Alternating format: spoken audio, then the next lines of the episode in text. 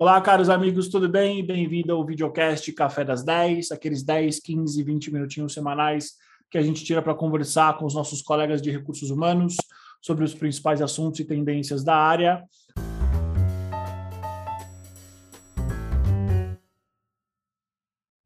Hoje eu estou com a Suzy Petiniunas. Tudo bem, Suzy? Tudo ótimo, Eduardo, e você? Tudo bem, Suzy. Seja bem-vindo ao Café das 10. Como é que você está? Para quem não te conhece, conta um pouquinho de você e de quem é a Suzy no mercado de trabalho. Perfeito. Primeiro, muito obrigada pelo convite, muito feliz de poder compartilhar um pouco aí de experiência, né, de aprendizados. A Suzy, ela gosta de pessoas desde sempre, né, sempre gostei de pessoas, embora não tenha começado a minha carreira na área de RH. Eu comecei minha carreira na área de negócios, eu fui trainee na Mil, depois eu fui para Ticket Serviços, e em 2000 eu fiz minha transição para RH, que era meu grande sonho, assim, de trabalhar com pessoas, é, trabalhar com transformação de pessoas, transformação de organização e desenvolvimento, e desde então eu estou é, trabalhando na área de, de, recursos humanos, principalmente em projetos de transformação. É, eu sou generalista em recursos humanos, sou coach, sou mentora, e hoje, atualmente, eu estou na Telha Norte do Meleiro, eu sou head de desenvolvimento organizacional, cuido de ouvidoria, cuido de um, uma parte de sustentabilidade e cuido de diversidade também. Excelente, Suzy. O motivo da nossa conversa, que já deveria ter acontecido há um bom tempo atrás, foi a sua participação nesse livro aqui, Mulheres no RH, que é uma coordenação da Andréa Roma e da Tânia Moura. Eu li o teu capítulo. Aqui também tem uh, outras pessoas que eu, que eu conheço, outras mulheres que com certeza eu vou querer conversar em outros episódios daqui do nosso Café das 10. E eu adorei o teu, o teu capítulo, a sua participação, que é justamente Obrigada. sobre cultura, transformação cultural, que é o tema do nosso café de hoje. Transformação cultural, como fazer esse processo uhum. de uma maneira bem sucedida. E aí é bastante interessante porque ah, aconteceu tudo ao mesmo tempo. Eu venho conduzindo alguns processos seletivos, onde eu venho buscando um heads, né, profissionais de recursos humanos com essa vivência. E não é uma vivência muito simples da gente encontrar é, tanto de uma maneira completa existem profissionais que tiveram vivências nesse subsistema, nessa área, nesse momento que algumas empresas passam, mas é muito difícil a gente encontrar profissionais que tenham o antes, o durante e o depois. E você já pode me corrigir, Suji, se eu estiver errada, se eu estiver errado, perdão, mas uh, um processo de transformação cultural ele tende a durar entre três a cinco anos, porque são processos longos. Sim. E isso por definição, já caracteriza se um profissional ele tem ou não esse tipo de vivência. Né? Uhum. Então, misturando tudo isso no momento de vários, desses vários processos que eu venho conduzindo, o teu livro veio como uma luva, e aí, obviamente, eu precisei aproveitar essa oportunidade para a gente conversar sobre transformação cultural. Maravilha. Vamos conversar então. Ótimo. Suzy, para quem não conhece, para quem não é de recursos humanos, quem é de negócio, ou mesmo para quem é de RH, o que, que é cultura e o que, que é transformação cultural? Tá bom. A tua pergunta é ótima, Eduardo, porque uh, eu escuto muita coisa de cultura, mas eu vou fazer uma analogia muito simples, tá? Porque eu gosto de dizer dessa forma. Cultura é o jeito de ser de uma empresa, é a personalidade dela. Né? Eu costumo dizer assim: cada empresa tem a sua cara, o jeito que ela se veste, o jeito que ela se comporta, o jeito, com quem ela se re, eh, relaciona, né? Por isso que, para fazer um benchmarking, depois a gente tem que sentir o que, que é aderente à cultura daquela empresa. Então, eu te diria que é o jeitão daquela empresa ser, é a personalidade dela. Isso é meu ponto de vista, tá? E o que, que, é uma transformação cultural? Né? E por que, que não é uma mudança? Né? Às vezes as pessoas também me perguntam, ah, Suzy, mas por que, que não é mudança cultural, é transformação? Porque o que transforma não retrocede. Uma lagarta, a partir do momento que ela vira borboleta, ela não vai ser lagarta de novo. E uma empresa, para ela fazer uma transformação cultural, ela precisa ir para outro estágio. Né? E geralmente você faz uma transformação cultural quando você precisa mudar alguma coisa na tua essência. E se a gente fizer uma analogia ao, a um ser humano, né? Essa mudança não é fácil, ela vai ser, é, vamos dizer assim, provocada por um fator externo, na sua grande maioria das vezes, e eu posso te dar alguns exemplos de, do que, que faz uma empresa fazer uma transformação cultural um desenvolvimento de uma nova tecnologia, um novo posicionamento no mercado, uma nova tendência, novas gerações que começam chegando com outra cabeça, outra provocação. Não necessariamente uma empresa precisa estar ruim para fazer uma transformação cultural, muito pelo contrário, mas para manter resultados que ela tem, é, para se, se, se, reposicionar no novo mercado. Então, existem muitas é, razões para uma empresa fazer uma transformação cultural. Excelente. E quais são os sinais de que uma empresa precisa de uma transformação cultural?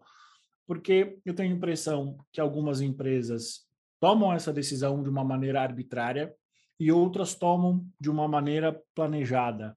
Qual que é o momento? Quais são os sinais? Quando que ah, uma empresa precisa realmente de fato pensar que talvez é a hora dela mudar o jeito dela fazer as coisas?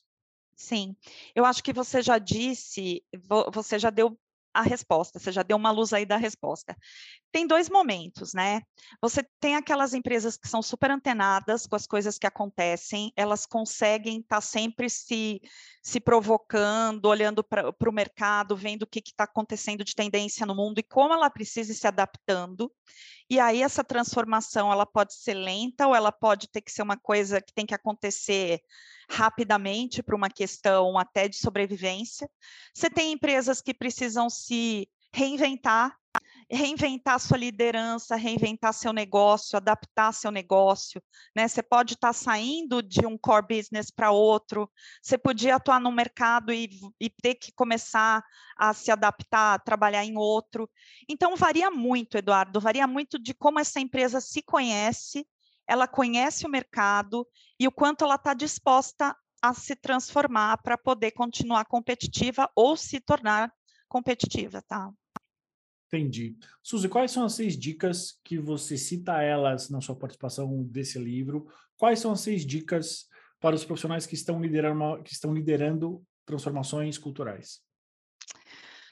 Olha, tem muita coisa, né? Mas a primeira para mim, Eduardo, é método, tá? Então, assim, toda mudança ela é inspirada por um propósito. Eu tenho que mudar porque existe uma razão para aquela mudança né?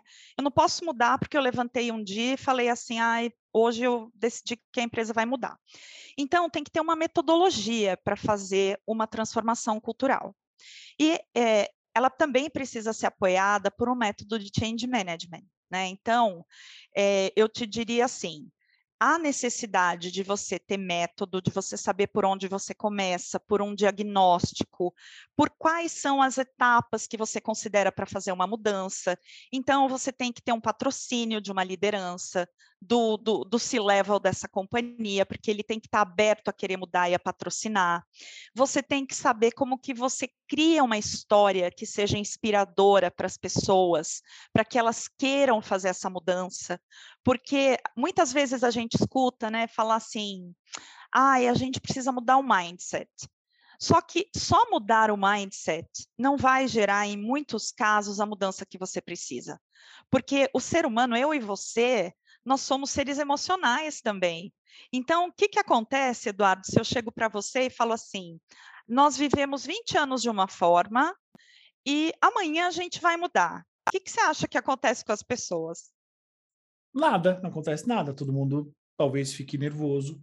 Isso. É, e basicamente não consegue fazer aquilo que se espera delas. Né? Exato. Né? Vai vir medo, vai vir medo, raiva. Bloqueio. Vai bloqueio. vir. Exato bloqueio, insegurança, paralisação, vai vir emoção borbulhando aí, né? Então, não basta a gente só informar. A gente precisa cuidar dessas coisas que vêm também, porque o pensar vai influenciar o sentir, e o sentir vai influenciar a ação. Então, esse é um outro importante fator. Como é que eu gero engajamento, entendendo de que lugar essas pessoas estão vindo? Depois, você precisa entender que a cultura ela precisa se espelhar também nos processos, nos procedimentos, nas políticas, nas normas daquela organização. Né? O que eu estou dizendo, esse jeito de ser que eu quero aplicar, ele precisa estar na minha política, na, no meu modelo de avaliação, na forma como eu reconheço, na forma como eu faço as coisas nessa empresa acontecer, na minha governança, nos meus ritos, nos meus rituais, na forma como eu tenho meu dress code, as pessoas têm que olhar e não ver que tem uma discrepância entre o que se fala e o que se faz né? Porque a cultura ela tem que ser uma cultura alinhada, né? Ela tem que reverberar de verdade aquilo que ela convida a ser feito. E uma parte também que muitas vezes a gente não vai conseguir fazer é, de cara, estar tá preparado, que é treinar, desenvolver, dar suporte para as pessoas fazerem esse processo de transformação, desde as lideranças até os níveis todos da organização que precisarem embarcar. Eles vão embarcar em ondas, obviamente, porque você vai começar a trabalhar os processos de transformação de cultura são longos, né? Porque você não se transforma rapidamente. Mas para que eles sejam consistentes, é importante que a gente saiba fazer a gestão dessas ondas. E aí, é, eu te diria que é importante, então, só para a gente estruturar, né? O primeiro ponto acho que é método, e aí passamos por algumas questões de método, tá? O segundo ponto, para mim, ele é. Uh, eu falei já um, ponto, um pouco dele, que é considerar o impacto das pessoas nesse processo. Eu acho que, embora ele seja uma parte da metodologia, psicologia é um capítulo muito especial, porque se você não cuidar desse aspecto, você vai perder muito num processo de mudança. E aí eu já vou emendar o terceiro, porque eu escuto muitas pessoas também falarem assim, Eduardo, a cultura é uma coisa de RH. Isso não é uma verdade, né? A cultura ela não é só soft, como diria, eu tenho uma frase que é antiga, batida, mas que para mim é que melhor espelha a cultura, que é a cultura devora a estratégia no café da manhã do Peter Drucker. Por quê? Porque uma, uma cultura, ela detona uma estratégia ou ela alavanca uma estratégia. Então, ela é um assunto muito além do RH. É um assunto da empresa toda, principalmente do, das lideranças de cada um. Então, o meu terceiro aspecto aqui, né, que eu considero sempre num processo de mudança, é você convidar, envolver, construir colaborativamente essa mudança. Obviamente que você vai ter uma raiz, você vai ter um núcleo de mudança que ele vai ser direcionado, ele vai ser orientado pelo seu C-level, né? Porque ele está muito ligado à estratégia. Mas como você faz esse desdobramento, como você traduz isso para o dia a dia, para a evolução desse jeito da empresa, ele tem que ter a participação de todos, de representantes de áreas, é, de grupos é, multidisciplinares. Isso tem que ser um trabalho de colaboração, de construção coletiva que vai muito além do RH, né? Um quarto aspecto para mim é, é, que a cultura ela tem que ser para valer. O que, é uma cultura para valer, Suzy? Ela tem que ser espelhada naquela empresa. Então, você tem que chegar lá e falar assim: nossa, realmente, é, este jeito de ser, eu consigo senti-lo nesta empresa. E para isso, uma cultura, ela é includente ou ela é excludente. Então, se você perceber que você tem que fazer ajustes, eles precisam ser feitos, né? É óbvio que antes de fazer qualquer ajuste, você vai é, fazer de tudo para que você consiga fazer com que todos embarquem nesse novo modo de fazer, né? Mas se as pessoas não embarcarem, porque a cultura também ela tem muito do alinhamento do valor dela com o valor de cada um. Então eu posso acreditar ou eu posso não acreditar, ou eu, eu posso também não ver mais sentido nesta empresa que eu conheci, mas que se transformou em outra e eu querer sair.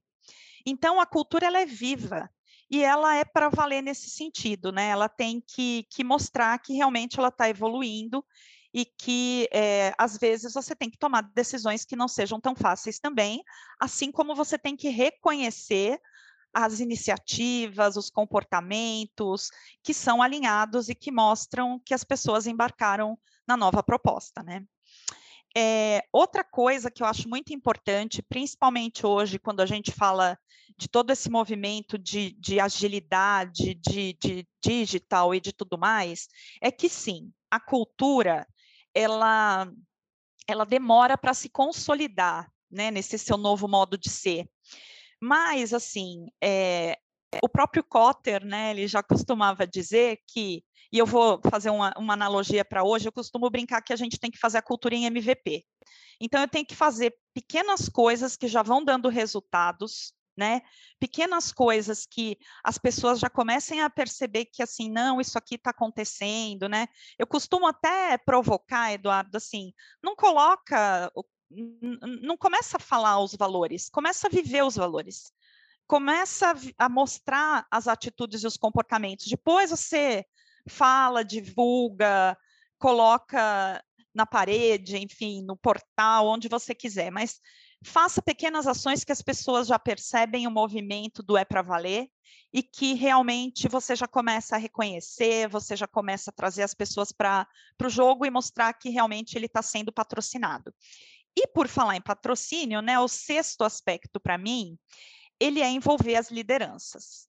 Então, não só envolver o, o, o C-Level, que começa com o exemplo dele, mas todas as lideranças, elas precisam se apropriar é, e ser exemplo, né, ser role model deste comportamento que se espera. Porque as pessoas, elas se espelham nas lideranças. Se a minha liderança, ela não me convida, ela não me inspira, ela não me engaja, eu não, não vou acreditar que é para valer não vai ser uma história poderosa para mim de transformação e mudança. Não vai ter sentido, não vai ter propósito. Então, é, eu acho que, para mim, esses são os principais aspectos, tá, Eduardo? E na parte da metodologia, né, só para fechar no primeiro, a gente também tem indicadores de evolução mensurar como é que está indo, se eu tenho que fazer calibrador. Por isso que eu, eu associei a questão de ter uma boa estratégia de change management, tá? É um pouco Excelente. disso. Excelente, Suzê. Para a gente terminar, uh, quais são as vivências e experiências que você acredita serem importantes para os profissionais de recursos humanos para eles conseguirem implantar uma transformação cultural completa, sustentável e duradoura? Perfeito. Eu acho que, como diria o Gandhi, seja você a mudança que você quer ser no mundo, a primeira coisa que esse RH tem que fazer é olhar para essa cultura e fazer um exercício do quanto ele é esta cultura. Porque eu não posso ajudar, né, sem eu também ser um exemplo. Eu não posso falar para você não comer açúcar se eu como açúcar, né? Segunda coisa é ter método, né? É, essas questões de como é que eu tenho uma metodologia, como é que eu me baseio num processo, como é que eu construo um plano, um planejamento, né? Um outro aspecto que eu acho crucial, principalmente para o papel de recursos humanos, lembrando que a cultura é de todos, né? Mas o RH ele tem aquele papel de provocar as lideranças quando ele perceber que alguma coisa não está caminhando do jeito que deveria. Então, dar um feedback respeitoso, construir relações de confiança com essa liderança para poder ajudar e apoiar no processo de transformação, porque os líderes também são humanos e, portanto, eles também têm medo, eles também têm raiva, eles também têm seus desconfortos, né? Esse RH precisa conhecer de gente e, e, garantir segurança psicológica em um processo de transformação. Acho que cada vez mais a gente vai ver isso. A questão de comunicar, comunicar de forma simples, de acordo com o público que eu quero comunicar, como é que eu alcanço todo o público, população, perfil, personas dessa empresa. É, os indicadores de evolução, eu, eu, acho que eles são importantíssimos, eu, eu, vou bater bastante nessa tecla. E uma que eu já falei, mas que eu acho que, que é essencial, construir grupos multidisciplinares para fazer o acompanhamento de, dessa mudança. Né? Então, representantes de áreas, cada um vai sentir o termômetro da sua equipe, tem indicadores, construir junto, junto desse comitê executivo e assumir, né, Eduardo, um papel realmente de parceiro de negócio, parceiro de estratégia. Né? É, eu vejo o RH assim como uma oportunidade gigantesca quando a gente fala de transformação cultural, porque a única coisa fixa, cada vez mais, vai ser essa transformação quando a gente fala de corporações, né? É isso. Suzy, ótimo. Uh, uma dúvida leiga. Você pode me dar alguns exemplos de indicadores de evolução? Com certeza.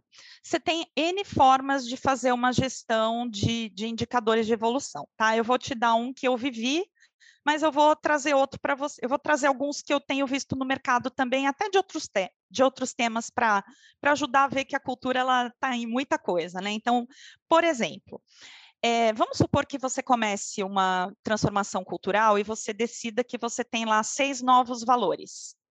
É, foco no cliente, né? Estamos todos engajados, enfim, colaboramos sempre, esse tipo de coisa. Você pode fazer um baseline ouvindo a empresa ou ouvindo um grupo é, representativo dessa, dessa empresa, enquanto eles percebem que esta cultura já está incorporada. E você pode repetir este indicador daqui a um ano para sentir a evolução ou não. Eu estou te dando um exemplo geral de estratégia de transformação.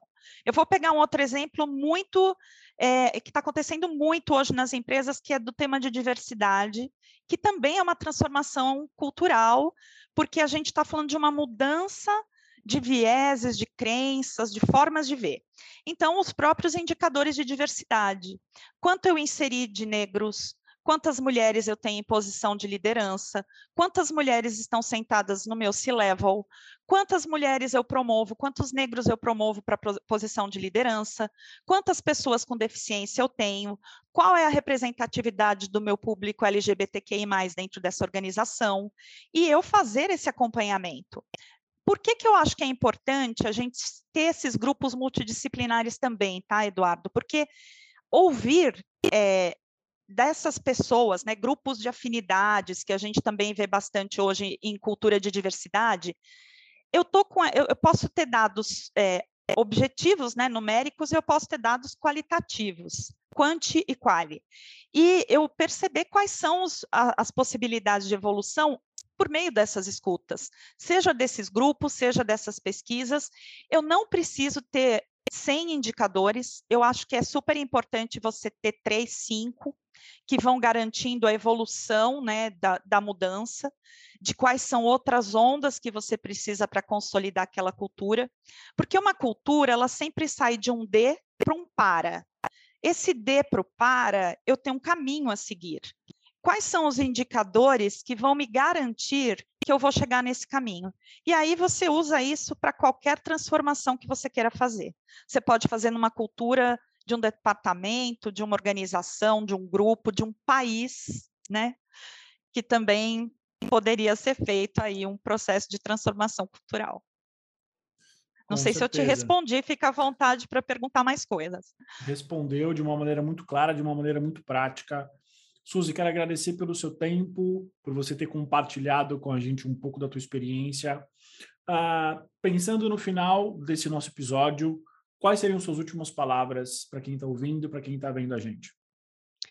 Bom, primeiro, gratidão, né? Eu acho que assim, eu fico muito feliz porque como eu tenho o meu propósito de vida apoiar pessoas e organizações a se transformarem, eu acho que essas oportunidades de troca nos ajudam muito a aprender e conhecer pessoas, me colocar à disposição, porque eu também gostaria de ouvir e aprender com outros colegas, né?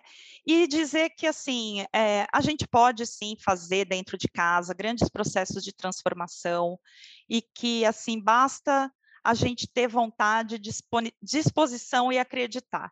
Então, te agradeço também, Eduardo, por ter aberto este canal, por ter falado aí do capítulo do livro, pelo seu feedback, e desejo muito sucesso para você também, e para todos que estiverem ouvindo aí o nosso podcast. Muito obrigado, Suzy. Com certeza a gente vai falar mais vezes. Você tem uma experiência incrível, vivências incríveis. Então, Obrigada. quem está vendo a gente, quem está ouvindo, pode ter certeza que a Suzy ela vai voltar. Quero agradecer mais uma vez, Suzy. Muito obrigado. Para você que está vendo a gente ouvindo, você também muito obrigado pela audiência. Até o próximo episódio. Obrigado.